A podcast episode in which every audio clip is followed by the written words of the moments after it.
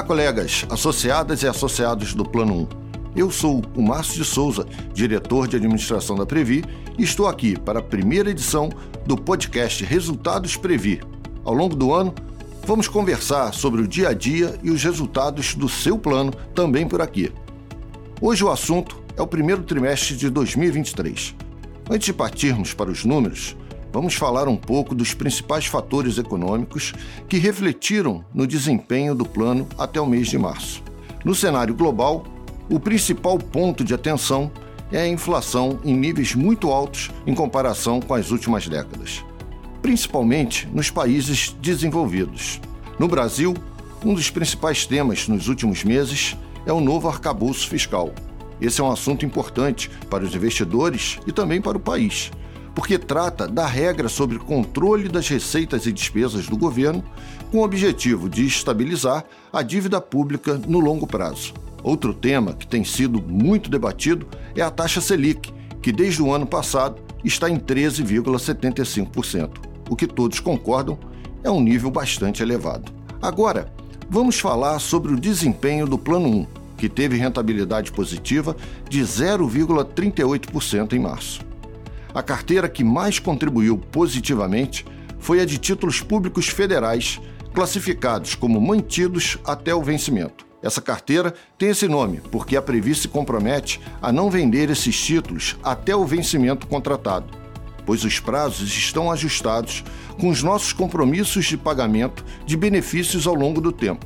Com isso, Nessa carteira não ocorre a chamada marcação a mercado e, assim, a rentabilidade é sempre positiva e aderente às necessidades do plano, já que a taxa de juros média da compra desses títulos pela Previ é superior à meta atuarial.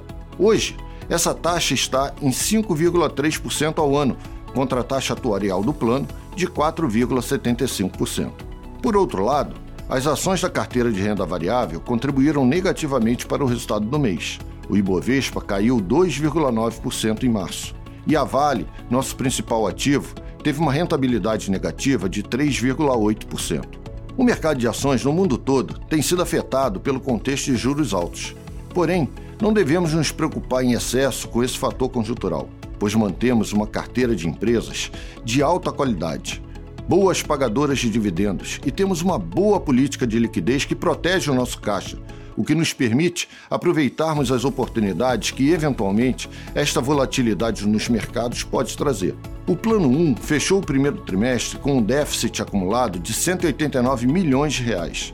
Isso coloca o plano em situação de equilíbrio, porque esse valor representa uma fração muito pequena do patrimônio, que atualmente é de 244 bilhões de reais.